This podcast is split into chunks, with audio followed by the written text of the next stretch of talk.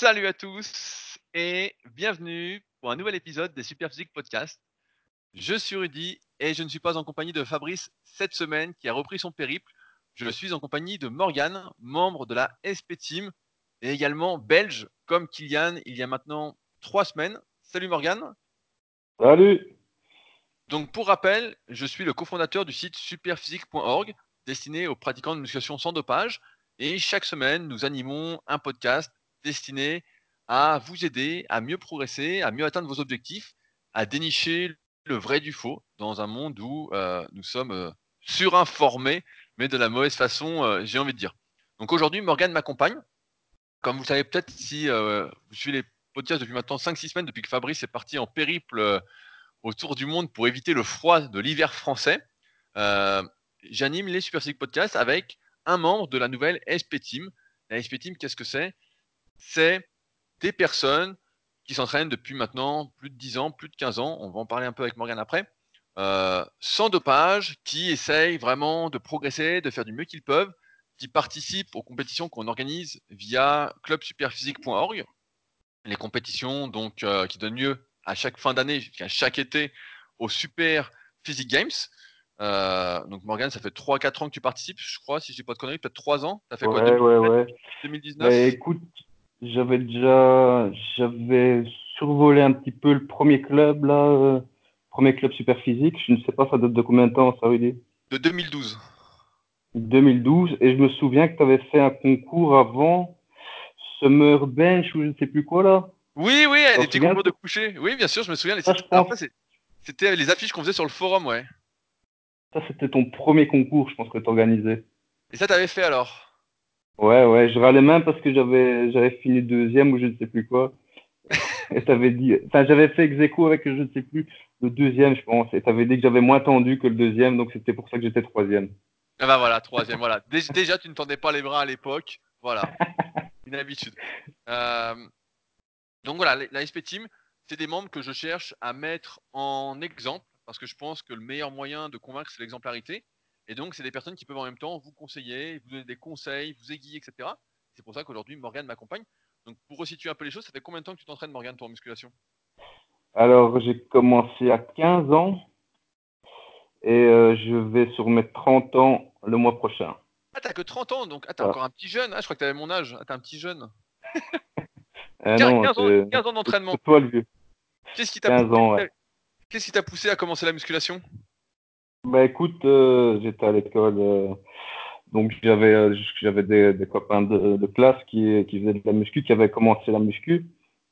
Je me dis bah allez, je sais pas, j'avais envie de faire un sport. Je dis bah je vais je vais commencer quoi. Donc, je me dis bah et j'ai directement accroché. Je me suis dit bah ça me plaît bien quoi.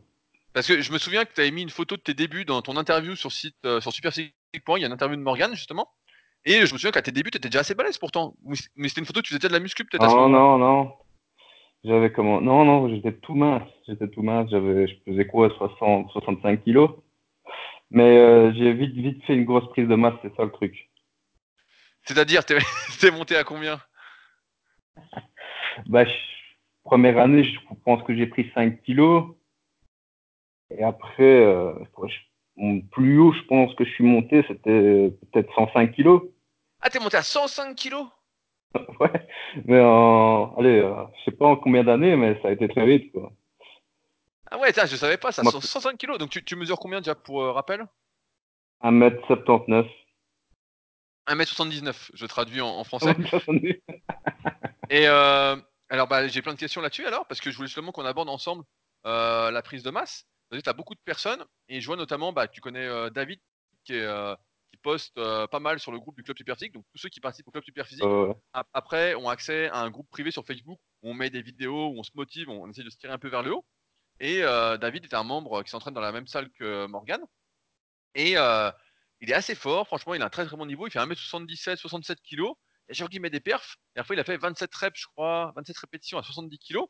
Et à chaque fois, on lui dit bah, si tu mangeais une prise de masse et tout euh, correctement, bah, franchement, tu exploserais, quoi. Tu serais vraiment euh, à un niveau de fou. Et à chaque fois, il nous répond Ah non, mais j'arrive pas à manger. Dès que je mange un peu, je fais du gras, nanana, etc.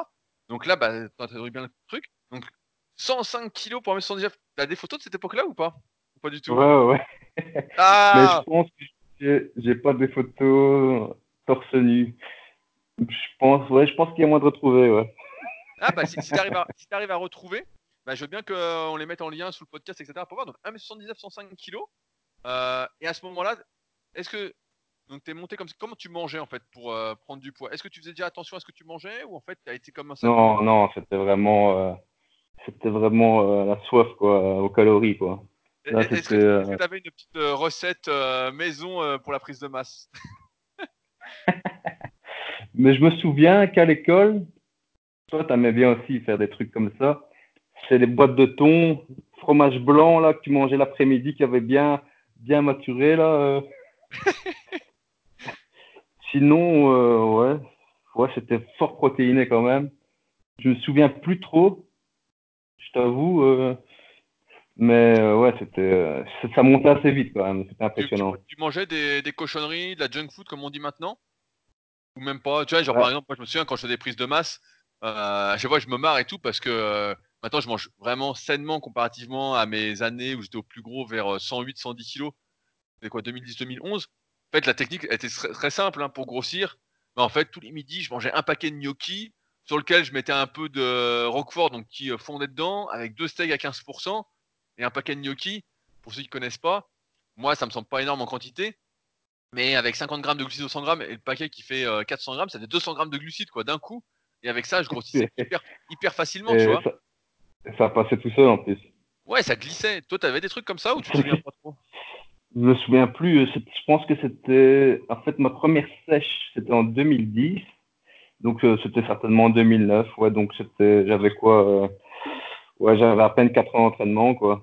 Ouais, ça remonte déjà, hein. Putain, en 4 On ans, t'as pris, en 4 ans, t'as pris 40 kilos alors. Euh, ouais, en gros, ouais, c'est ça.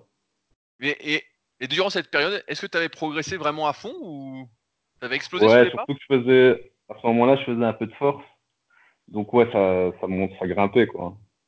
tu, tu te souviens d'un peu de tes perfs ou pas? Je me souviens de soulever de terre, euh, j'avais fait euh, une fois 265 kilos. Tu te souviens des, euh, par exemple, développé couché ou squat, etc. Développé couché, c'était pas, c'était pas énorme. C'était pas énorme. Bah, après quatre ans d'entraînement aussi, c'est pas vraiment avoir des gros, grosses pertes non plus. hein.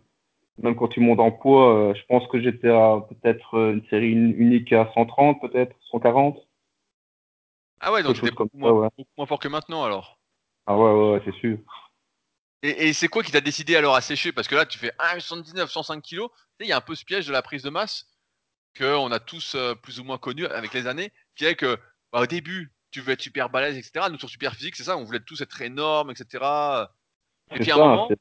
Et puis à un moment, tu te dis, faut, euh, je sèche. Et là, tu te dis, putain, je vais fondre, quoi. Tu sais, t'as- on a la peur de la sèche un peu en fin de prise de masse.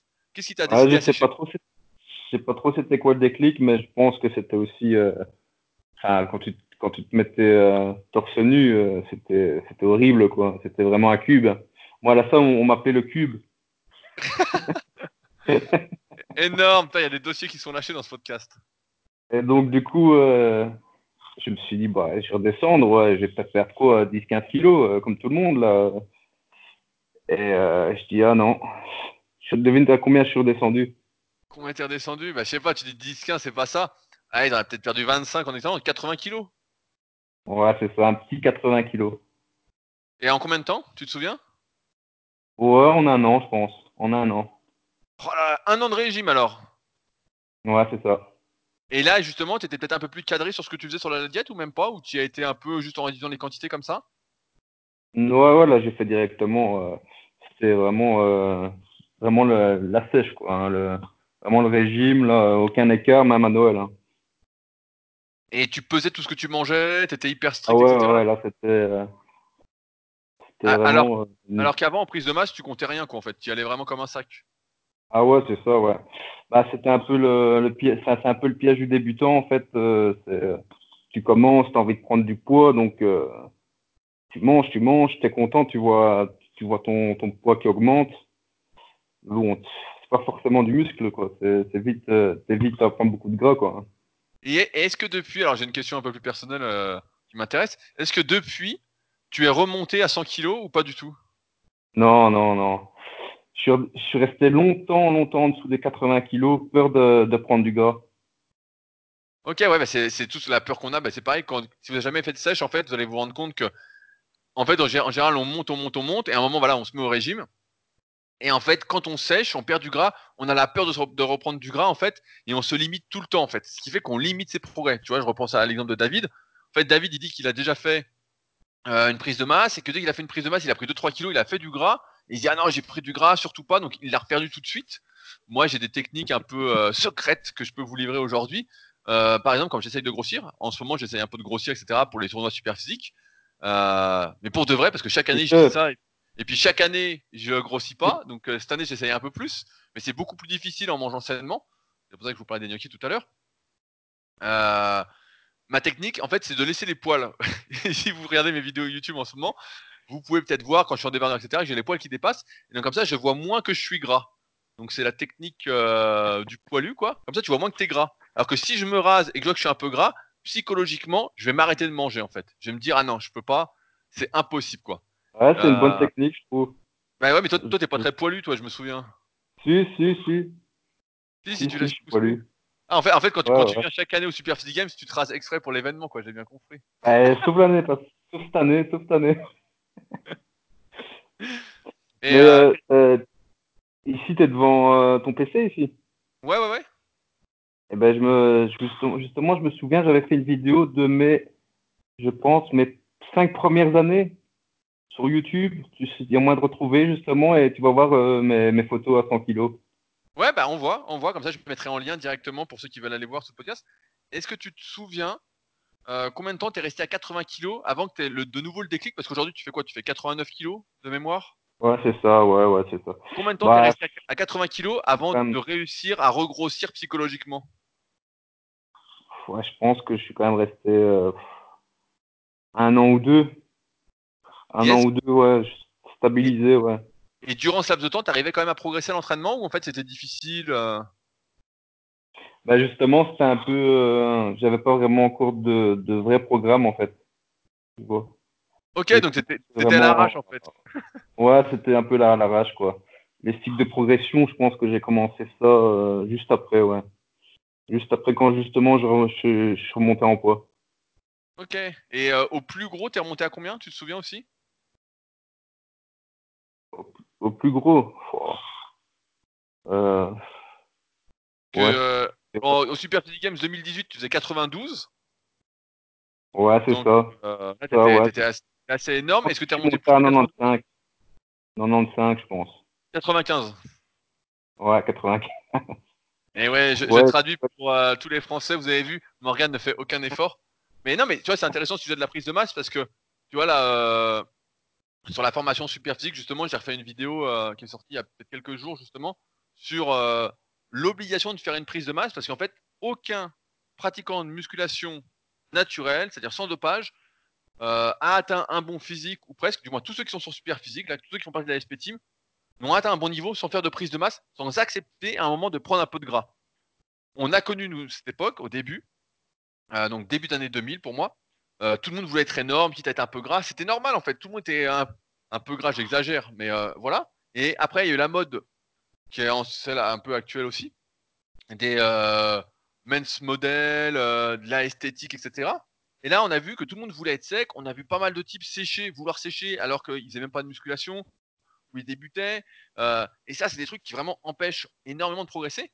Et comme aujourd'hui, on est dans cette mouvance, surtout moi qui ai des élèves qui ont maintenant 30, 35, 40 ans, donc pour qui les objectifs sont complètement différents d'un jeune de 20 ans qui peut vraiment exploser, prendre du gras et sécher facilement après. Quand tu as 40 ans, c'est beaucoup plus dur. Et quand tu as encore plus, bah, ça nécessite vraiment euh, des efforts, je ne vais pas dire démesurés, mais beaucoup plus importants, euh, que ce soit sur l'alimentation, sur le cardio à faire, etc. euh, et sur l'entraînement. Donc je le conseille beaucoup moins pour ceux qui ont déjà 40 ans, mais chez tous les jeunes, etc. Nous, quand on avait 20, 25 ans, on est tous passés par cette prise de masse. Et quand David, et je suis sûr qu'il y en a beaucoup d'entre vous qui sont dans ce cas-là, disent Ouais, moi j'ai peur de prendre de l'âme, j'ai peur de prendre un peu de gras, etc. Non, mais un peu de gras, c'est rien en fait. C'est surtout quand on sait comment ça fonctionne, on pèse à moitié ce qu'on mange, du moins au moins les quantités de glucides pour voir où on en est, avoir des repères. En fait, on a le contrôle de son physique.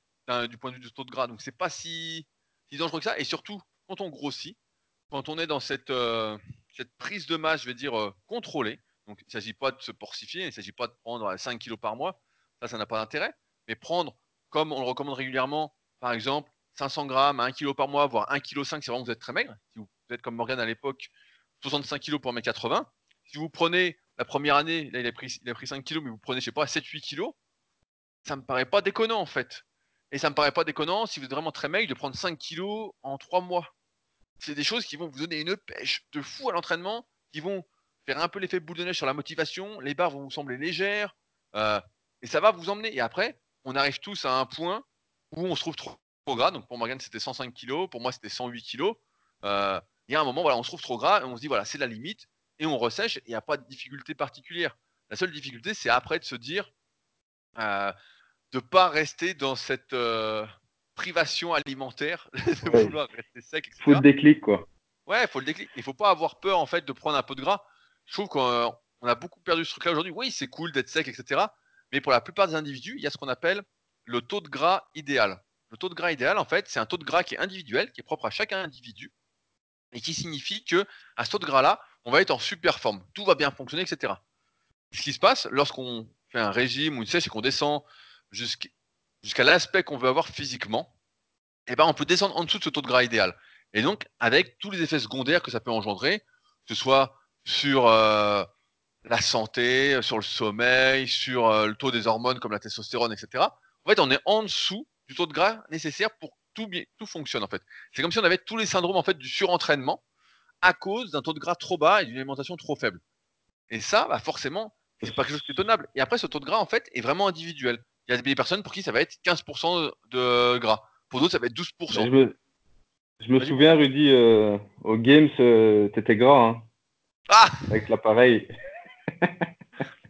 pour, pour, ceux qui se souviennent, qui n'avaient euh, pas trop suivi, cette année au Super Physique Games, euh, donc 2019, euh, on avait essayé d'introduire une épreuve physique avec les balances in-body.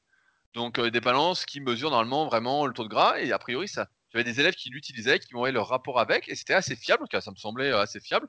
Et je m'étais dit, bah tiens, comme nous, c'est les Super Physique Games et pas les Super Power Games, parce que c'est sûr que plus on grossit, plus on va être fort sur les exos, surtout dans la catégorie Ligue des Champions, plus de 80 kg. Il n'y a pas de limite de poids, donc si je fais 110 kg, forcément, à part aux tractions, bah, je serai meilleur partout. Donc on avait dit, on fait une épreuve au taux de gras, et on fera un classement. Et en fait, ce qui s'est passé, c'est que la balance, en fait, donnait des repères qui n'étaient pas très fiables. Combien de toi ça t'avait donné déjà, Morgan Moi, j'étais à 15%. Ouais, ça me paraissait beaucoup. Moi, ça m'avait donné, je crois, 13 quelque chose. Donc, je m'estimais à peu près à ça. Donc, j'étais le premier à passer. J'étais, euh, bon, bah, c'est bien. Ensuite, il y a Kiki qui est passé. Il était à 9%. Donc là, j'ai dit, c'est bizarre. J'ai dit, c'est bizarre, il n'est pas à 9%. Et ensuite, il y a Jackie qui est passé. Donc, Jackie nous écoute aussi. Et Jackie, je crois que c'était 7%, un truc du style. Et Jackie, bah, c'était le moins ouais, entre nous. C'était pas, pas, possible. Et il y avait Jules après, qui était en catégorie espoir, qui lui était passé, je crois, à, 4%. Alors que bon, il était pas à 4%, il était euh, sec comme moi, euh, Jules. Jules, tu m'excuseras, mais je pense qu'on a fait pareil. Mais voilà, on était. Et donc là, on s'est dit, bon, bah, ça fonctionne pas. Donc, euh...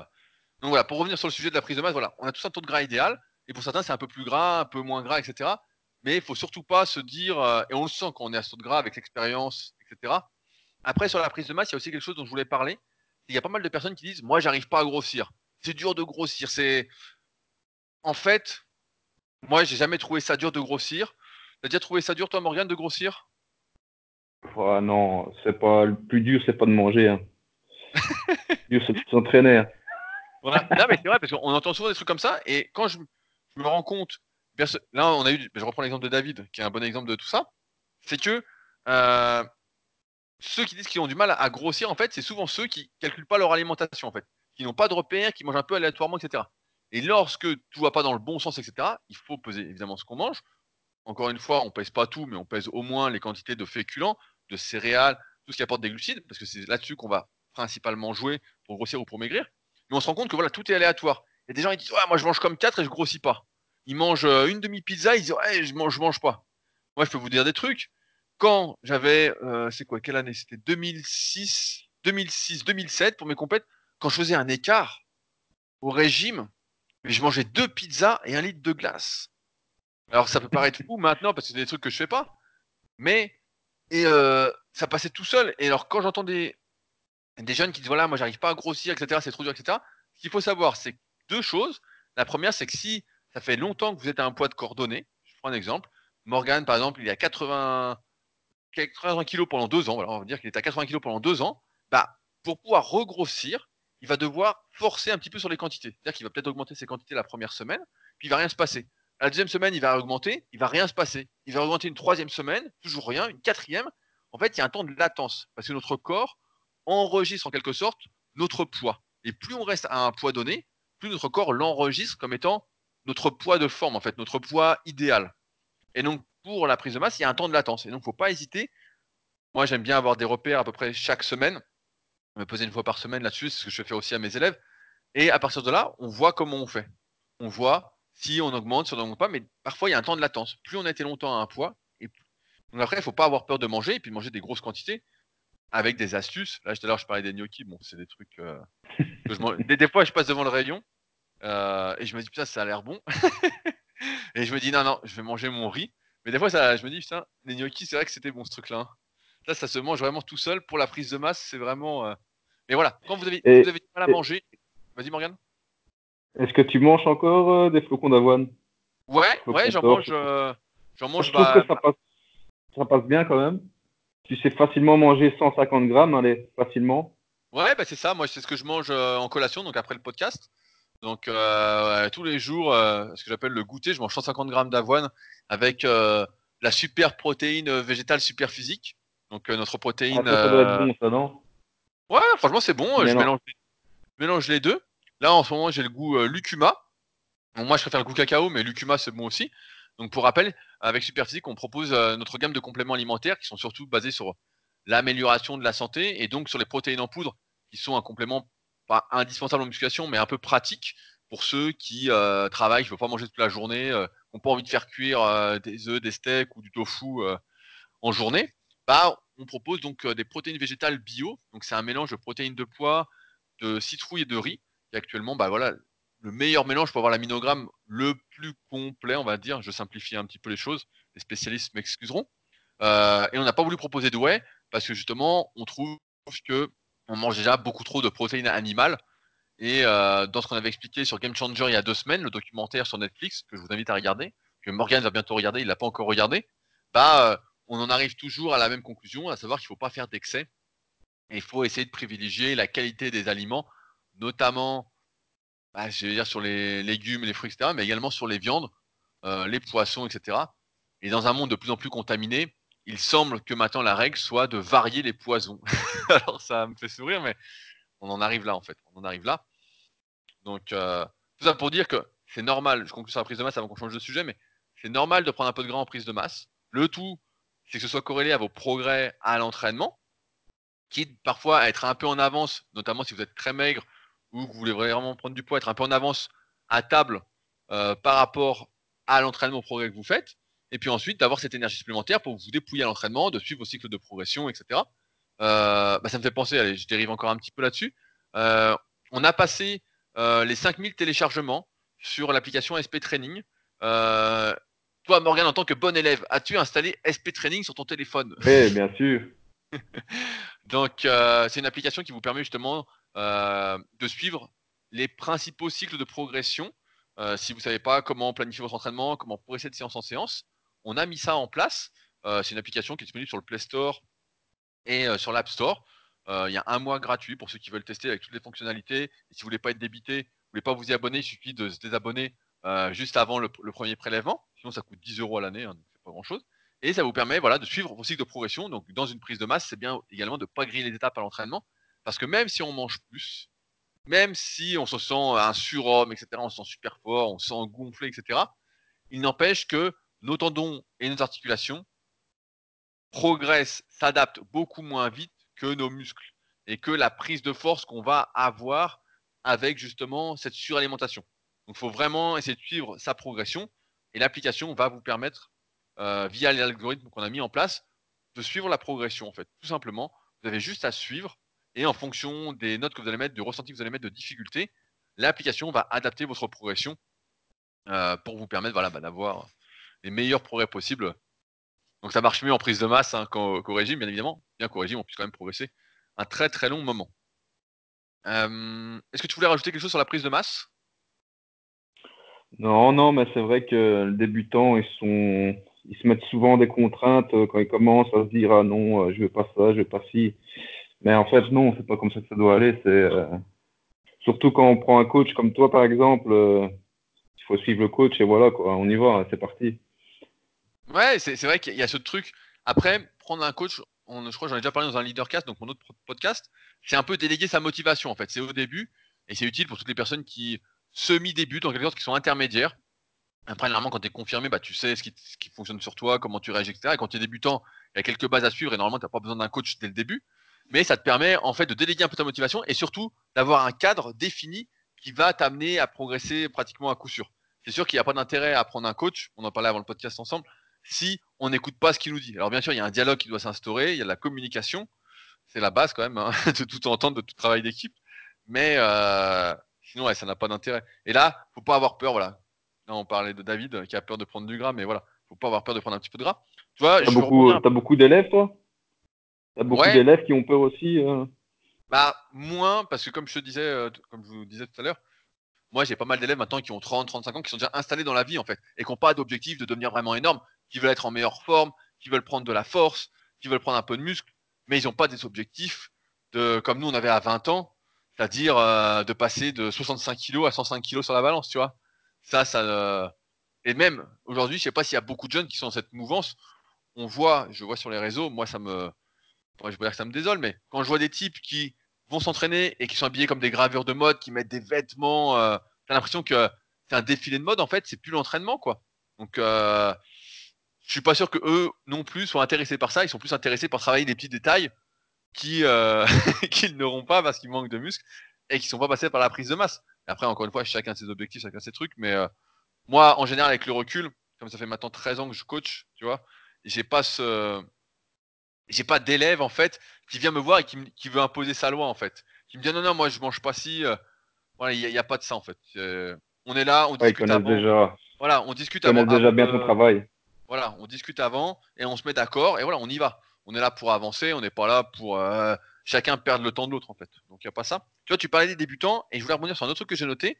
Euh, j'ai eu cette semaine en consultation téléphonique Yasser. Donc Yasser c'est un membre des forums Superphysique. Donc, forum Superphysique, c'est les premiers forums qui ont existé sur Internet. À l'adresse superphysique.org. Puis en haut, il y a un bouton forum. Vous pouvez poser vos questions, on y répond tous les jours, etc. Et en fait, il avait un petit problème de congestion. Euh, il disait, voilà, euh, donc Yasser, il a 20 ans aujourd'hui. Il a commencé la musculation à 16 ans. Et euh, donc, il s'entraînait, il congestionnait, il avait l'impression de progresser, etc. Et il a fait le ramadan. Donc, pendant le ramadan, ben, il a moins mangé, il a maigri un petit peu. Et puis, quand il a repris l'entraînement, il a regonflé un peu, mais il congestionnait plus à l'entraînement. Et donc, ça l'a un peu démotivé. Il s'est dit, bah, c'est bizarre, etc. Donc, euh, suite à ces questions, etc., je lui ai dit, bah, écoute, c'est bizarre. Normalement, si tu manges convenablement, etc., euh, tu devrais recongestionner, il n'y a pas de souci. Et donc, Yasser en a profité pour prendre une consultation téléphonique la, semaine dernière. Et euh, on en a parlé ensemble. Et en fait, comme beaucoup de débutants, Yasser, en fait, fait une erreur. L'erreur de penser qu'il est obligatoire de congestionner et que si on ne congestionne pas, c'est pas normal. Donc pour récapituler, après la discussion euh, pendant une petite demi-heure, Yasser faisait, fait 1m80 et 60 kg. Et donc il est normal quand on a on fait taille moins 20, en fait, de ne pas beaucoup congestionner. La congestion, c'est-à-dire l'afflux sanguin dans les muscles, est, j'ai envie de dire, proportionnel au volume musculaire que l'on a. Plus on a de muscles et plus on va congestionner. Ça, c'est facile à comprendre parce que quand on se développe musculairement, en fait, notre réseau capillaire, la taille des veines, vous pouvez voir que la taille des veines grossit au fur et à mesure qu'on prend du muscle. Euh, elles sont de plus en plus grosses et donc on conditionne de plus en plus. Mais quand on n'a pas de muscle, en fait, ou des petits muscles, voilà, on va dire ça comme ça, c'est normal en fait de ne pas congestionner. C'est normal de ne pas exploser. Et euh, en fait, c'est un faux problème. Alors après, il y avait d'autres problèmes avec Yassir, c'est qu'il mangeait aléatoirement, il savait pas trop ce qu'il mangeait, ses entraînements étaient un peu aléatoires, etc. Il y avait plein d'autres choses, etc. Mais dans ce sens, c'était pas très important. Et il y a beaucoup de personnes, je le remarque, parce que cette semaine, j'ai écrit pas mal d'articles sur mon site, encore une fois, sur idecoya.com. Je sais pas si euh, vous suivez tous les articles que j'écris, mais en ce moment, j'écris des sacrés pavés. Mais euh, il y a beaucoup de personnes en fait qui se concentrent sur la congestion en pensant que si elles congestionnent pas à fond, si elles sont pas prêtes à exploser, en fait, elles n'ont pas fait une bonne séance. Que euh, la progression entre guillemets est secondaire à l'entraînement. Je sais pas toi si tu as déjà fait ces erreurs-là, toi Morgan, à tes débuts ou pas du tout? Ouais, de, de dire ouais, je ne sens pas le muscle, ça ne travaille pas assez euh, à, la, à, la, sensation, quoi. Ouais, non, non, j'étais plus euh, à bombarder, quoi. Ah, t'étais plus, dans, dans les, plus dans les perfs, toi. ouais, c'est ça, c'est ça. Non, non, c'est vrai qu'il y en a beaucoup, euh, ils chipotent, ils, veulent fignoler, tout ça, mais non, c'est une erreur, non. Bah, moi, j'ai des anecdotes parce que quand, quand, la première année où j'étais en salle, donc euh, j'étais en salle, j'avais 16 ans, j'allais avoir 16 ans, donc quand j'habitais dans le 93. Euh, et donc, la première année, bah, je voulais faire des compètes de coucher. Et en fait, en arrivant à la salle, j'ai demandé un peu à tout le monde ce qu'ils faisait à l'entraînement, en fait. J'aurais demandé, j'aurais dit, bah là, qu'est-ce que, comment vous entraînez Tu vois, il y a plein de types balèzes. Et je disais, euh, qu'est-ce que tu fais Qu'est-ce que tu fais Qu'est-ce que tu fais? Il y avait même euh, Michel Bello. Alors, ça vous parlera peut-être pas, mais c'était un, grand black qui passait dans le monde du muscle à l'époque, le seul magazine français, etc. Il avait été interviewé par Jean Texier. Et le mec s'entraînait à Trembler en France. Donc, il faisait 1m98, 110 kg. Donc voilà, il était pas naturel, mais le type était super sympa. Enfin bon. moi, j'avais 16 ans, donc je posais plein de questions.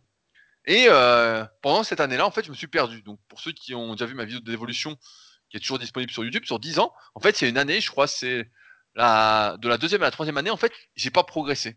Musculairement, rien, parce qu'en fait, je me suis perdu justement avec cette congestion. Je me souviens que pour la séance PEC, je faisais, de mémoire, hein, je faisais développer couché, développer incliné, développer incliné avec halter, écarté couché, poulie vis-à-vis, et puis l'ovaire, tu vois. Et des fois, je finissais même par, il y en avait une machine convergente, tu vois, on en parlait tout à l'heure, j'avais une machine convergente à décliner, à trembler en France, et je faisais ça. Donc 7 exos pour les pecs. Alors forcément, à la fin de séance, j'avais les pecs prêts à exploser. Et en fait, pendant chaque semaine, pendant euh, cette année-là, en fait, ben, euh, je faisais pratiquement la même séance.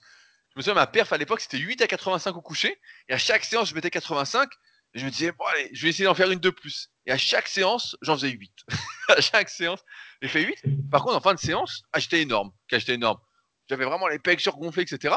Mais sauf que j'ai pas pris un pet de muscle parce que je pensais que la congestion aussi c'était vraiment un truc euh, incroyable. Tu vois, je me disais la congestion c'est ça qu'il faut sentir ses muscles, etc. Alors oui, faut sentir ses muscles, oui, il faut congestionner, mais en fait dans le sens où la congestion en fait c'est un feedback, c'est une conséquence d'un bon travail. Ça permet de dire j'ai travaillé ce muscle là.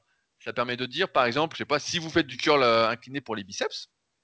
Euh, et puis que vous avez les biceps qui congestionnent, vous voyez qui gonflent, que les veines se dilatent, etc tout, va bien.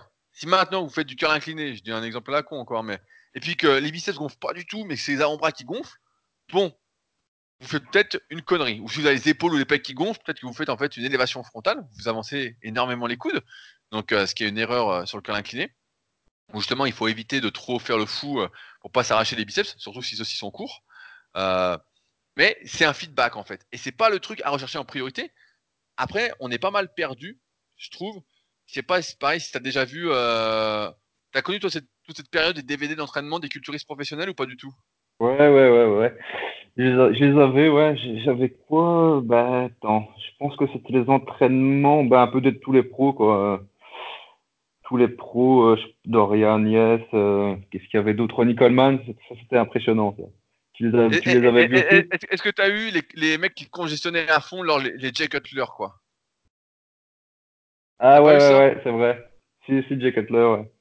Ouais, parce qu'en en fait, bah, là, c'était meilleur. Donc forcément, quand on voyait Dorian Yates s'entraîner, on voyait que lui cherchait pas la congestion.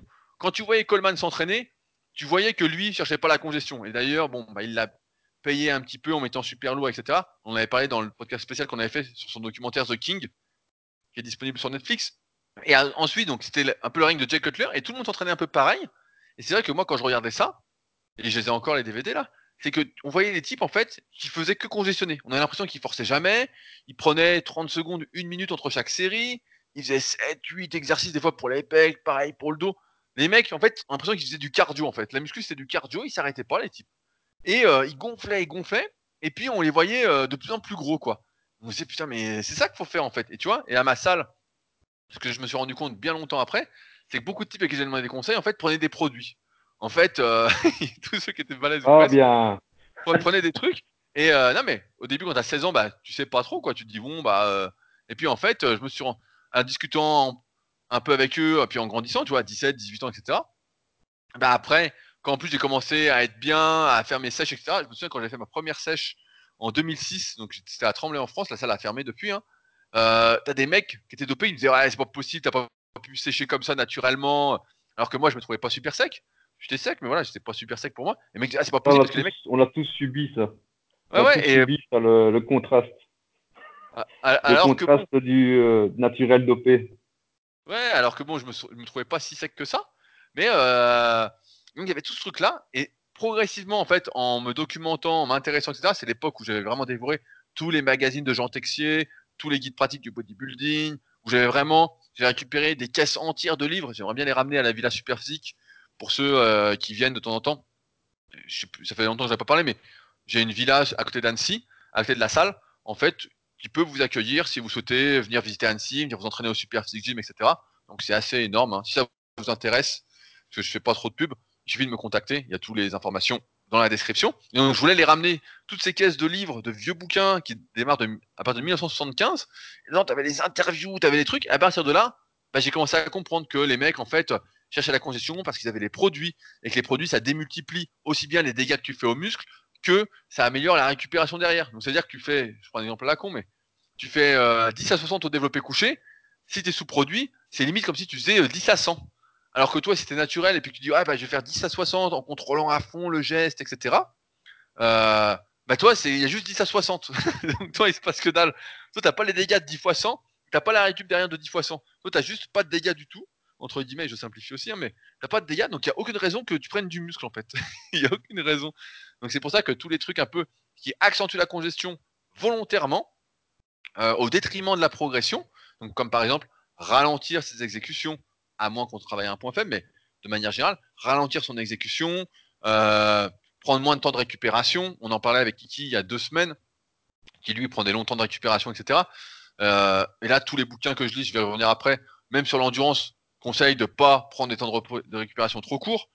Mais ouais, la congestion, c'est comme les sensations, c'est un feedback. C'est une conséquence à mon travail et c'est pas la cause en fait. C'est pour ça qu'il faut vraiment pas aller chercher là-dessus. Et Yasser, quand je l'ai eu au téléphone et qu'il parlait sur les formes, je lui ai dit, je lui ai c'est pas très important tout ça en fait. Je lui ai dit, c'est normal qu'à 60 kg pour 1,80, tu congestionnes pas trop, ça va venir progressivement. Et on se rend bien compte, je sais pas toi si c'est ce truc là, mais entre à froid et à chaud, avec les années, on congestionne comme des malades quoi. Moi, entre à froid et à chaud, des fois les types se disent, euh, pas, que tu méconnais ça, mais c'est comme si je faisais 10 kg de plus quoi, visuellement. Ça te fait ça toi aussi ou euh, malgré que, ah tu sois blanc, euh, ça te fait pas ça? C'est vrai que le bronzage, ça, accentue. Hein. Ah ouais, non, mais tu vois, on a tout ce truc-là, mais ça vient au fur et à mesure de la conscience. Donc c'est important de ne pas se tromper. Tu vois, euh, dans la même verbe, je voulais parler aussi un peu de ça. Et je viens de finir un article sur la gonflette, donc sur mon site rudicola.com qui est sorti. Euh, alors là, au moment où on enregistre le podcast, on est le 13 novembre. Je, voulais, je fais une petite aparté rapidement parce que j'ai vu qu'on avait eu deux commentaires pas très sympas sur le podcast, un sur SoundCloud et un euh, sur euh, Apple Podcast. Alors je voulais expliquer euh, quelques trucs. Il y a quelqu'un qui qui a dit oui c'est pas normal que vous ayez fait le podcast vous parlez de documentaire Game Changer sans Fabrice. Alors qu'il faut savoir c'est que Fabrice actuellement 36-15 notre vie comme chaque hiver en fait il part un peu au soleil il évite le froid français et donc, ça connaît. En fait, il visite le monde. Il visite, donc il y a des semaines où il a de la connexion, où il n'a pas de connexion. Et donc, il ne peut pas regarder, comme il est à l'étranger, euh, là il est en Amérique du Sud en plus, il ne peut pas regarder Netflix et le documentaire Game Changer. Donc c'est pour ça qu'on l'a fait sans Fabrice et qu'on l'a fait avec Marco. Et d'autre part, euh, donc ça c'est le premier point sur SoundCloud, et j'ai vu que sur Apple Podcast, il y avait, je crois, Kevin qui euh, a dit qu'on avait copié d'autres personnes en parlant de Game Changer, on était une pâle copie, etc. Alors ce qu'il faut savoir, c'est que les podcasts, c'est pour ça que je donné la date, et ça me fait penser à ça c'est que celui avec Marco était enregistré genre trois jours après la, sortie du documentaire Game Changer, mais que comme je suis tout seul actuellement et que Fabrice n'est pas là, euh, on enregistre les épisodes des podcasts à l'avance. Donc, euh, donc c'est-à-dire que là j'avais trois semaines d'avance. Là avec Morgan j'ai deux semaines d'avance. Donc euh, ils sont pas en direct. Donc c'est pour ça que Kevin, non, c'est pas pas la copie qu'on fait, mais que c'est normal. Si tu regardes que tout le monde dit sur Game Changer à la fin, on soit tous à peu près du même avis parce que tous ceux qui s'expriment un peu sur le sujet, c'est des gens en général qui ont un peu de recul sur l'alimentation et qui en arrivent aux mêmes conclusions. Donc Kevin, si tu pouvais éditer ton petit commentaire sur Apple, ça me ferait très plaisir, plutôt que de voir euh, cette note de une étoile et ce commentaire euh, qui n'encourage pas à continuer. Mais voilà, tout ça pour dire que là, moi personnellement, je suis assez organisé, donc j'aime bien avoir de l'avance. Donc euh, c'est pourquoi bah, le truc Game Changer est sorti en même temps que tout le monde. Le podcast il y a deux semaines, si je me trompe pas, voilà, c'est avec Marco. Mais et que on dit tous à peu près la même chose parce que de toute façon, il n'y a pas à inventer quelque chose quoi. Mangez pas trop de viande en excès, surtout pas de viande de mauvaise qualité. le végétal c'est pas forcément mieux. Enfin bon, réécoutez le podcast où on explique un peu tout ça, si ça vous intéresse. Mais voilà, voilà le pourquoi du comment, la sortie du truc et pourquoi Fabrice ne pourra pas s'exprimer sur Game Changer avant. bah là on est quoi? Il va rentrer sans doute janvier ou février, donc pas avant deux ou trois mois. Donc, voilà. Alors, je reviens sur la gonflette. Euh, donc, je disais, j'ai écrit un article là-dessus. Parce que, pareil, tu as beaucoup de gens qui font pas de muscu et euh, ça me fait penser qu'ils disent euh, Ah, c'est de la gonflette. J'imagine que toi, même si tu as des petits bras, on t'a déjà dit que c'était de la gonflette. ouais, c'est vrai que c'est pas fonctionnel. C'est pas fonctionnel et, surtout, ça vient de personnes en général qui font pas de sport, qui font pas de musculation, qui sont, qui sont vraiment néophytes tu vois, et qui disent bah ouais c'est de la gonflette dans le sens où bah, c'est facile d'être aussi musclé en fait. Tu fais juste un petit peu, etc. Tu vois, ça me, je parlais d'entraînement des pros juste avant. Ouais, tu fais un petit peu, tu gonfles et puis ça reste, etc. Et la vérité, c'est que la gonflette, en fait, ça n'existe pas.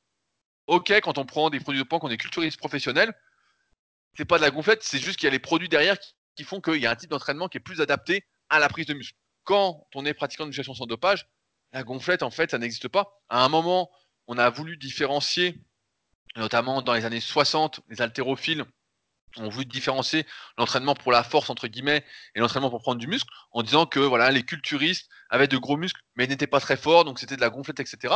Ils ont voulu comparer des individus entre eux alors qu'on sait maintenant grâce à l'analyse morpho-anatomique CF tome 1 et 2 de la méthode superphysique pour ceux qui veulent en savoir plus et voir des analyses en vidéo etc. Euh, on peut pas comparer des individus c'est pour ça que par exemple sur les Super Physique Games, les concours Super Physique qu'on organise, bah, il y a un classement, mais qu'à la fin, tout le monde est récompensé de la même façon.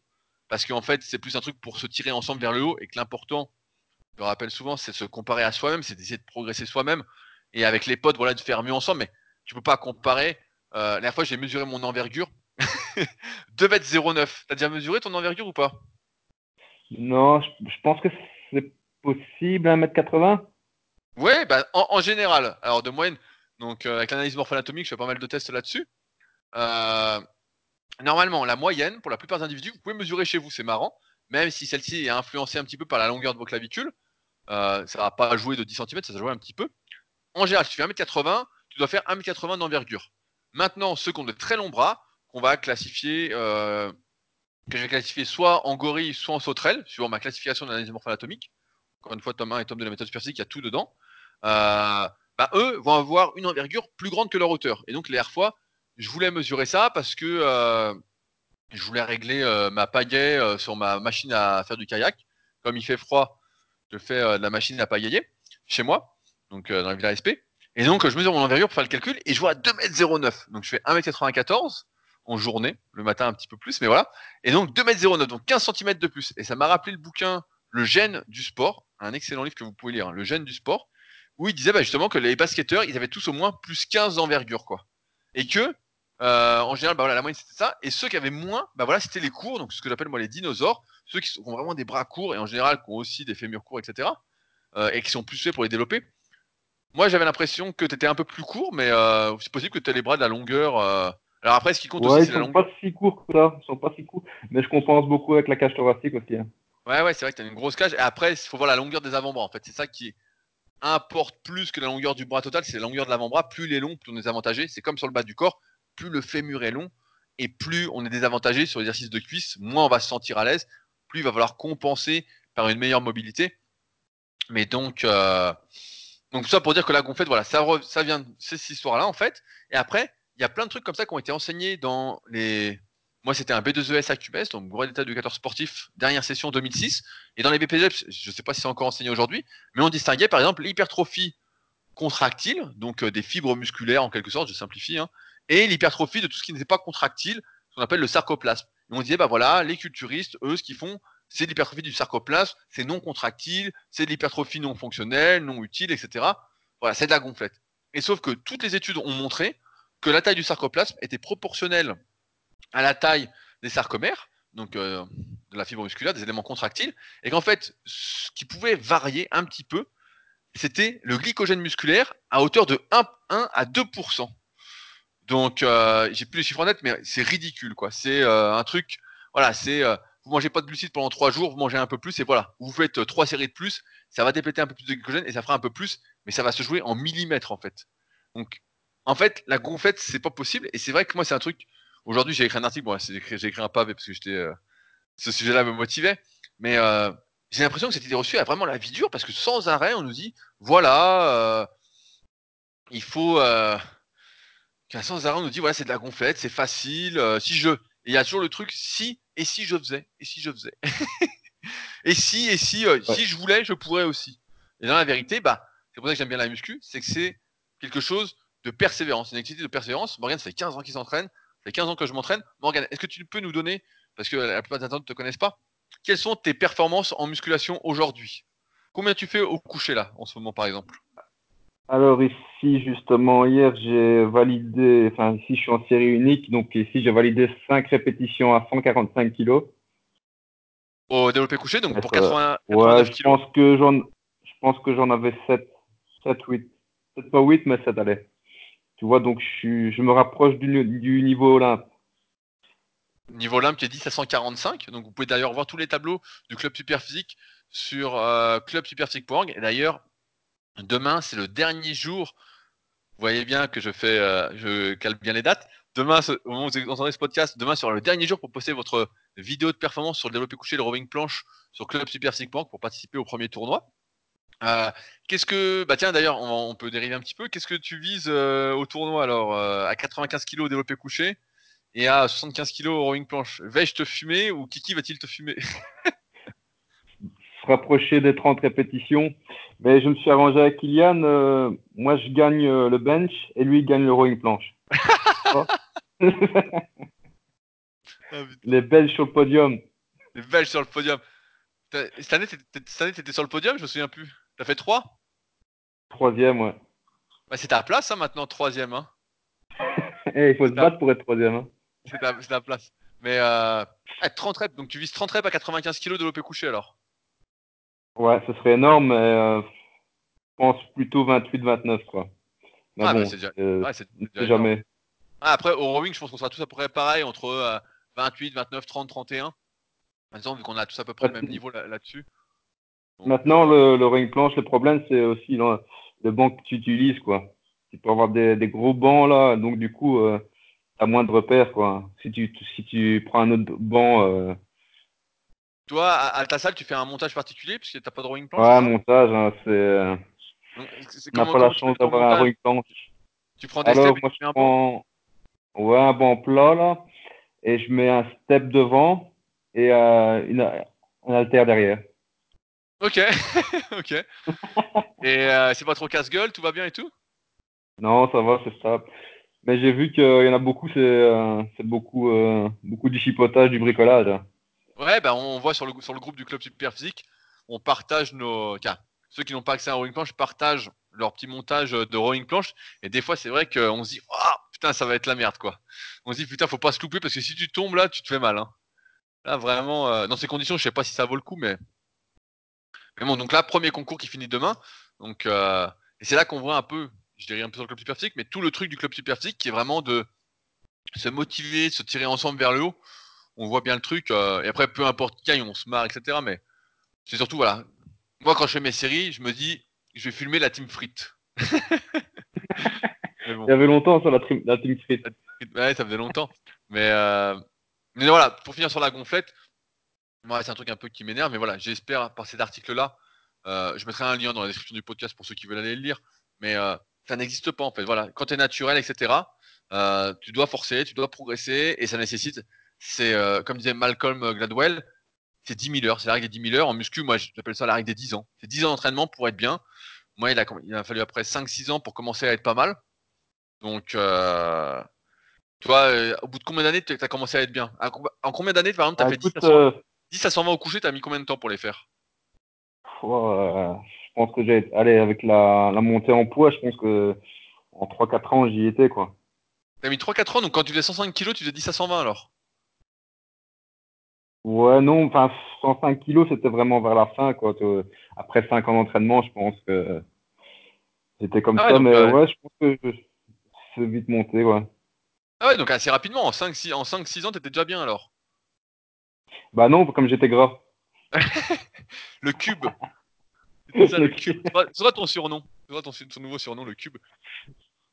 Et ouais, Mais non, écoute, non, euh, quand, quand je suis redescendu à 80 kilos, là, tout le monde, euh, tout le monde euh, se demandait ce que j'avais foutu. Hein. Je disais, quoi, et comment ça se fait que t'es- t'as maigri comme ça et tout euh?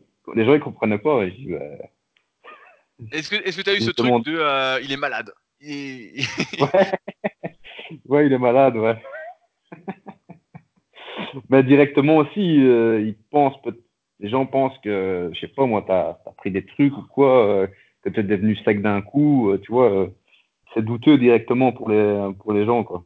Ouais, c'est c'est c'est ma- c'est marrant que tu dis ça parce que ça me fait penser à ça aussi, c'est que les bah, ceux qui font pas vraiment de musculation ou ceux voilà qui sont pas vraiment qui ont pas bien développé un peu leur connaissance au fil des années, en fait, ils s'imaginent tous que la sèche c'est plus dur que d'être euh, balèze en fait, que d'être euh, énorme et même un peu gras quoi. Alors que la sèche en fait, il faut juste moins manger et tout le monde peut être sec.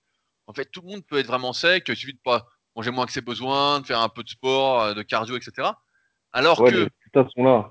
pour vraiment être balèze, en fait, il faut euh, du temps, euh, ça nécessite vraiment du temps. Alors que sec en 6 mois, bon allez, en un an parce que là, tu partais de loin, tu peux être sec quoi. Moi je me souviens de mon élève Val qui est en avant après sur mon site rudicoya.com. Euh, il était passé pareil en 6 mois, je crois, on était passé de euh, 103 kg à 78 et à la fin il était assez sec en fait. Il était assez sec et donc euh, mais par contre il avait pas de masse quoi, il avait pas de masse. Donc euh, c'est marrant comme pour la plupart des gens en fait être sec c'est plus associé au dopage alors que bon on n'a jamais été super sec, on n'est pas sec comme les pros avec les fessiers striés. Voilà, on était suffisamment propre on va dire. C'est plus associé au dopage que le fait d'être euh, énorme en fait. C'est vrai que euh, alors après moi j'ai souvent eu des trucs comme ça au fil des années euh, quand j'étais monté à 108 et que je suis resté un petit moment, c'est sûr que quand je faisais une pause muscu ou un double biceps, j'étais énorme. Et les mecs disaient putain c'est bizarre, il est plein de flotte, etc. Je suis pas plein de flotte, c'est juste que j'étais plein de gras. Donc euh, ça faisait- ça- Ouais, pas la différence. Hein. Et Ouais, du gras ou de l'eau, euh, directement, t'as as pris, donc euh, c'est Ah ouais, souvent, c'est- souvent c'est pas de l'eau, souvent c'est du gras. hein. ce qu'on prend pour, ce qu'on prend pour de l'eau, c'est du gras, à moins que vous soyez une femme et que vous ayez, en plus les femmes, des problèmes de rétention d'eau. Euh, mais sinon, euh, ah, sinon c'est du gras. hein. Malheureusement, euh, c'est pas de l'eau. Il suffit pas de prendre euh, du pissenlit et puis ça va pas partir. hein. ça va rien changer. Euh, je changeais de sujet parce que je voulais en profiter que tu sois là. On en parlait avant le podcast. Euh, toi, tu travailles en 3-8, c'est ça? C'est ça, ouais. Donc, euh, on a souvent des questions de personnes qui, justement, euh, se demandent comment s'organiser quand on travaille en 3-8 ou qu'on travaille de nuit, parce qu'on sait tous, sans euh, avoir fait d'études là-dessus, hein, que lorsque tu travailles la nuit, que tu n'as pas des horaires bien fixes pour euh, dormir, que tu dors pas la nuit, quoi, en fait, ça te dérègle et que normalement, tu es moins en forme. Tu vois, j'écrivais, cette semaine, je me suis documenté sur la chronobiologie, et justement, ils disent bien que si tu respectes pas tes cycles circadiens pour dormir, etc., ils expliquent bien, euh, voilà, les généralités, attention encore une fois, mais que en général, tu es moins en forme, tu es moins bien, tu récupères moins bien. Et donc, bah, je voulais savoir comment toi, tu t'organises quand tu travailles de nuit. Comment ça fonctionne? C'est quoi des horaires de nuit pour toi, par exemple? Bah, moi, euh, donc ça commence du lundi à 21h, donc 21h, 5h, et euh, toute la semaine jusqu'à jusqu'à vendredi, quoi. et, et donc, quand, quand c'est comme ça, comment tu fais pour manger, par exemple? Tu décales tous tes repas? Alors, le premier jour, bien sûr, tu as, un repas en plus, du coup. Mais quand tu commences lundi de nuit, généralement, tu essayes de dormir plus tard le dimanche. Tu vois, pour un peu te décaler déjà. Tu vas commencer à dormir à 22h, quoi. Donc, tu essaies de dormir à 1h, 2h, tu vois. Donc, du coup, lundi, tu, te réveilles déjà un peu plus tard. Donc, du coup, là, tu manges, euh, tu déjeunes, quoi. Vers, je sais pas, moi, 10, 11h. Et après, c'est parti, quoi. Euh, tu manges normalement jusqu'à quand tu vas te coucher, quoi. Donc, Ok, à, donc en fait, en vers, fait, tu, 6, vers 6 heures. tu décales tous tes repas alors, donc tu manges la nuit en fait. Ouais, c'est ça. C'est ça. Ton, ton dîner, il est à quelle heure par exemple? Bah écoute, euh, quand, quand j'ai fait ma première nuit, donc euh, moi quand je me lève, souvent il est 2-3 heures. Donc euh, je déjeune à 2-3 heures. Après, je vais m'entraîner. Après, je mange donc euh, soit ce souper, donc ou euh, une collation, ça dépend, euh, ça dépend comment comment t'appelles ça. Et Ouais, ouais, bah, après, et après donc il est après moi je fais une pause à une heure du matin au boulot. Donc là je mange et quand je reviens je mange aussi quoi. Je fais Ok, quatre ouais. repas par jour. Et donc, quand, quand c'est comme ça, l'entraînement, tu sens pas de différence, tout va bien. euh, Bah écoute, euh, non. Non, parce que enfin moi je trouve que ce qui est bien quand tu travailles en 3 x 8, c'est que t'as pas la fatigue de ton travail d'avant, tu vois. Tu t'as pas ta journée derrière, quoi. Tu commences ta journée, quoi. Donc t'es frais. Ok, donc tu t'entraînes directement au cas au lever. Tu manges et après tu vas t'entraîner en fait. Ouais, c'est ça. Et quand je fais par exemple l'après-midi, là, je m'entraîne avant, donc du coup t'es frais aussi. Et il y a que le matin que tu vois, ça pose problème, quoi. Ou là, t'es un Le- peu le- plus fatigué c'est- tu te réveilles. C'est quoi les horaires du matin? Tu commences à 5 heures du matin. Ça, ça fait Ok. mal. Donc là, c'est plus, c'est plus chiant pour toi parce que là, tu- justement, tu es obligé de t'entraîner après ta journée alors. Ouais, c'est ça. Donc tu vois, euh, t'as la fatigue. Pour bien faire, faut faire une petite sieste l'après-midi et après tu vas t'entraîner, quoi. Ça passe. Ok. Mais ça, t'as- ça fait, ça fait combien de temps que tu fais des 3-8 Ah, ça fait 9 ans. Ça fait 9 ans. Ok, depuis, depuis le début où tu bosses et donc ça t'a jamais empêché de Ouais. progresser? T'as jamais senti que euh, ça te gênait? Non, bah maintenant c'est parce que j'ai l'habitude aussi et que je suis pas trop vieux non plus. Hein. C'est quand tu quand tu vieillis, t'es un peu plus vieux, t'as du mal à récupérer aussi, donc là tu le ressens beaucoup plus. Hein. bah, eh, 30 ans, euh, tu commences à être vieux, mon gars. hein, je préfère te le dire, mais euh, mais, euh, mais j'avais- une autre question. Quand en, quand t'es en vacances, donc que tu fais pas les 3-8, etc. Est-ce que tu te sens plus en forme ou même pas? Ah, bonne question. Euh... Ouais, c'est Tu on va dire que c'est pareil, hein. C'est pareil. c'est pareil, ouais, c'est pareil. Bah, je sais pas. euh, Enfin, toi, tu quand tu tu prends jamais de jour de congé, toi, c'est toi me Bah dire. ouais, moi, moi, pas, moi je travaille, tout, je travaille tous les jours. Tous les jours, je m'entraîne presque. Je fais soit de la muscu, soit du cardio. Donc, euh, Je suis sûr que tu une journée où tu fais rien, t'es fatigué. oui, ah bah bien sûr. Moi, si je fais rien, tu vois, à un moment, là, je m'étais fait mal à un doigt avec euh, une petite entorse à un doigt, donc j'avais pas pu faire de kayak pendant euh, une petite semaine. Et il y a un jour dans la semaine, donc j'avais pas fait de sport. Ah, c'est sûr que j'ai du mal à me réveiller en fait. Si j'ai pas mon petit rythme, etc., j'ai du mal à être euh, plus dynamique, à être bien, etc. Quoi. Ouais, faut sa petite routine. Et là, là, tu, là, t'es, t'es performant, quoi. hein. Ouais, ouais, si- sinon je suis fatigué en fait. Je suis fatigué. Tu sais, t'es fatigué de rien faire en fait. C'est pour ça que j'ai Ouais, c'est ça. c'est pas, c'est pas pas le bon move, quoi. Ouais, ouais, donc euh, bah, j'ai préparé un podcast qui sortira sur Leadercast là-dessus justement qui s'appelle euh, Je suis fatigué. Mais euh, justement, moins on en fait, plus on est fatigué quoi.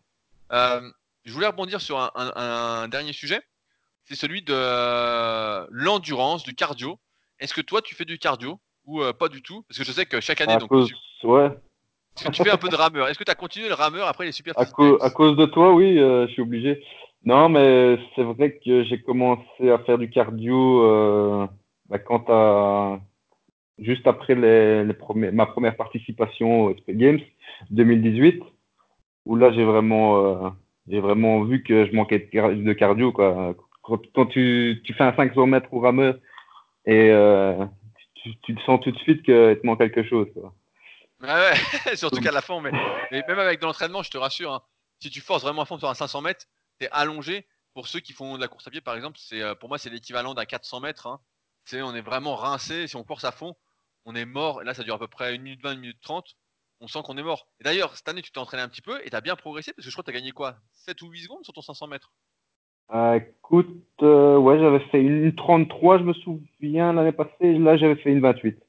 Ok, donc euh, c'est grâce, ouais, c'est grâce à toi et ton coaching euh, juste avant le, le passage. le coaching express où je l'ai dit, tirez, soyez con, soyez con. Non, mais un truc, un truc que tu ne penses jamais quand tu fais le rameur, en fait, ça, en muscu, c'est, en fait, on crise beaucoup en muscu.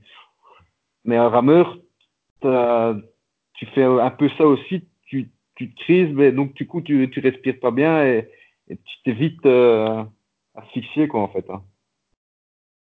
Tu vois Ouais, ce que je veux fait, dire? Ouais, mais la muscu, en fait, ça bloque, quoi.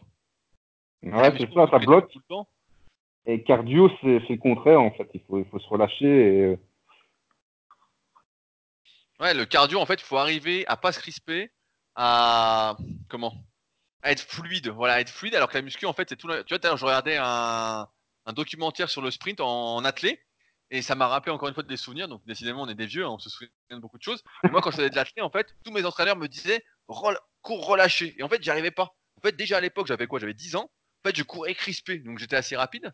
Mais j'étais crispé, en fait. Et euh, j'avais déjà pas ce truc. Donc, la muscu, pour moi, ça m'allait parfaitement parce qu'il faut se crisper, entre guillemets. je me crispe. Je pourrais pas se crisper tout le temps, mais euh, voilà, je me crispe. Donc, dès que tu forces, t'es obligé de faire bloc. Et en cardio, justement, faut être fluide. Faut arriver euh, à faire truc, ça. Donc là, tu continues le rameur donc, pour t'entraîner, c'est ça? Ouais, c'est ça. Ici, euh, par contre, ici, je suis en série, j'ai sept séries, donc je fais toujours le fractionné là. Je fais sept séries de 150 mètres avec 10 minutes 30 de repos. De 150 mètres seulement? Bah écoute, euh, j'avais fait 250, mais peut-être trop. ah, le, ah, le mec feignant, quoi. mais je, je, vais remonter, hein, t'inquiète pas. Hein. non, mais 150 mètres, euh, après 10, après je remonte à 200 et après je serai à 250. Ok, ouais, tu te fais un cycle bien court. Je parle de ça parce que, euh, bah, comme tu sais, je me suis inscrit au championnat de France de rameur et donc en ce moment, je lis pas mal de livres sur le domaine de l'endurance et je voulais partager mes lectures à ceux. Il y a pas mal de personnes qui m'écrivent, qui me disent Ouais, qu'est-ce qu'il faut lire comme livre, etc. Cette semaine, pareil, j'ai fait la promotion, entre guillemets, d'un article que j'ai écrit sur le cardio sur mon site redicola.com où je conseille euh, pour ceux qui font de la musculation et qui veulent profiter des effets du cardio pour être pour mieux récupérer, pour être plus en forme, pour que ça serve leur pratique de la nutrition, pour mieux prendre du muscle, de faire deux séances de cardio par semaine. Euh, je déconseille, entre guillemets, pour monsieur et tout le monde, de faire de la course à pied pour se lancer, mais de faire plus, par exemple, euh, soit du rameur, soit du vélo. Le vélo, c'est bien pour démarrer, le rameur, voilà, dans un deuxième temps. Et de faire euh, des sessions de 30 minutes, etc. Donc là, on parlait de fractionner. Pour moi, ça, c'est des trucs qui interviennent dans un deuxième temps, une fois que tu as la base. Après, avec la muscu, je me suis rendu compte que beaucoup d'individus, pour faire des tests avec les cardio-fréquences mètres, avaient déjà une base en quelque sorte d'un point de vue cardio avec la muscu, parce que lorsqu'on est entre nos séries, finalement, notre cœur redescend doucement, donc notre cœur est habitué à bien fonctionner. Après, là où on n'est pas habitué, c'est localement, c'est nos muscles qui congestionnent dès que l'effort dure un peu plus longtemps qu'une série de muscu. Donc, euh, c'est plus le réseau vasculaire, le réseau mitochondrial donc ce qui nous aide, qui aide nos cellules à respirer, qui est peu développé en fait localement. C'est pourquoi pour faire des efforts après, un peu local. Euh, on en parlait dans le podcast spécial endurance. Maintenant, quand je fais du vélo, euh, donc j'ai un vélo Concept 2, un bike Erg à la Villa SP. en fait, grâce à celui-ci, à, celui à force d'en faire, en fait, j'ai les cuisses qui congestionnent plus en fait. même si je tourne bien, etc., je tourne même plus vite qu'avant parce que j'ai développé mon réseau local. Donc, tout ça pour dire, je reviens sur le sujet de mes lectures. Euh, même si au moment où vous écoutez ce podcast-là, j'ai fait une petite vidéo euh, sur YouTube euh, sur le cardio, sur mon entraînement pour le rameur, et ce que je peux conseiller à ceux qui n'ont pas beaucoup de temps et qui veulent quand même faire du cardio et en profiter un petit peu. Donc on verra que moi je fais pas des séances aussi courtes que celles de Morgan, hein, qui euh, un petit peu. Je le soupçonne d'être en prise de masse et va vouloir brûler trop de calories? Tu vois, tout à l'heure on, parlait de prise de masse et c'est drôle. J'ai un truc qui me revient, c'est que dans le tome 3 du guide pratique du bodybuilding, Jean Texier, il interviewe les types sur la prise de masse, et les mecs disent tous euh, quand tu veux faire une prise de masse et tout, si tu veux vraiment être gros, faut se comporter comme un gros. Il dit faut marcher au ralenti, faut pas trop se dépenser, faut rester longtemps à table. Il dit il faut être gourmand à table, quoi. Tu vois, il est dans ce truc-là. Donc évidemment, il abuse, mais le principe est là. Donc je comprends bien qu'avec tes séries de 150 mètres, eh bien, tu es en train de préparer ta prise de masse. Donc j'ai bien compris le, signal. Alors, je reviens sur mes, sur les lectures vu que tu es un futur grassouillet, euh, donc tu pourras t'en inspirer. Donc là, je viens de finir un premier livre. J'ai fini un livre cette semaine qui est vraiment très très bien, qui s'appelle Entraînement, euh, Entraînement de sport à haute intensité. C'est les éditions INSEP. C'est un bouquin qui vient de sortir et il est super super intéressant. Donc on peut seulement le commander pour l'instant, je crois, sur le site de l'INSEP, donc euh, l'Institut national du sport français. Donc INSEP. Euh, vraiment un super, super livre qui rentre. C'est plus un livre euh, d'entraîneur. Si vous avez déjà lu des livres euh, sur le cardio, sur la course à pied, etc., c'est quelque chose qui va vous parler. Franchement, il est super, super. Et là, je relis un livre que j'avais déjà. C'est là qu'on voit que lorsque Euh, c'est un bon livre. Il faut le relire plusieurs fois pour retenir les informations. Ça s'appelle. Euh, c'est pas les diamants. C'est les éditions Volo d'Alen. Donc Volo d'Alen qui est un excellent site sur la, sur la course à pied. Donc V-O-D-O Volo. V-O-L-O-D-A-L-E-N. C'est le tome 3 écrit par Michel Dufour euh, sur l'endurance. Donc euh, qui remet en cause beaucoup, beaucoup, beaucoup de choses. Euh, c'est comme en musculation en fait. Il y a des bases. Voilà, les bases, ça va être par exemple de vous dire de faire 4 séries de 10 pour les développés couchés, 4 séries de 10 pour les développés inclinés et 3 séries de 15 pour les écartés pour prendre du muscle. Voilà, ça c'est la base. Ça va fonctionner jusqu'à un certain niveau. Donc ça, par exemple, c'est la Bible du running que j'avais lu aussi, qui était très très bien. Mais voilà, qui est plus pour le débutant, le semi-débutant, l'intermédiaire. Et là, c'est vraiment l'ouvrage un peu de spécialiste qui analyse l'entraînement de haut niveau, qui remet en question l'intérêt de la VO2 max, de la VMA, de tous les indicateurs, de la fréquence cardiaque, de tous les indicateurs qui normalement sur lesquels on s'appuie pour planifier un entraînement de cardio. Et ça m'a rappelé également des souvenirs que j'avais lors de débats avec mon entraîneur en athlète. Et il est vraiment super, super. Il me reste 80 pages à relire, parce que je l'avais lu il y a maintenant quelques années. Il date de 2009, celui-là, et il est vraiment exceptionnel. Donc le, tome 3 de Michel Dufour aux éditions Volo d'Alen. Donc c'est disponible également sur le site Volo d'Alen. Et là, vous allez vraiment vous régaler. Moi, j'aime bien tous ces trucs de remise en question, etc. Vous commencez à en avoir l'habitude. J'aime bien lutter contre les idées reçues. Et c'est vraiment, vraiment super, super intéressant. Et ça me conforte dans ce que je pense, c'est qu'il y a beaucoup de gadgets. C'est comme la musculation, tout à l'heure on parlait des détails, la congestion, congestionner le petit muscle, développer ce petit truc-là, etc. Il y a beaucoup de détails en fait qui nous perdent, alors qu'il y a des choses beaucoup plus euh, essentielles qu'on oublie.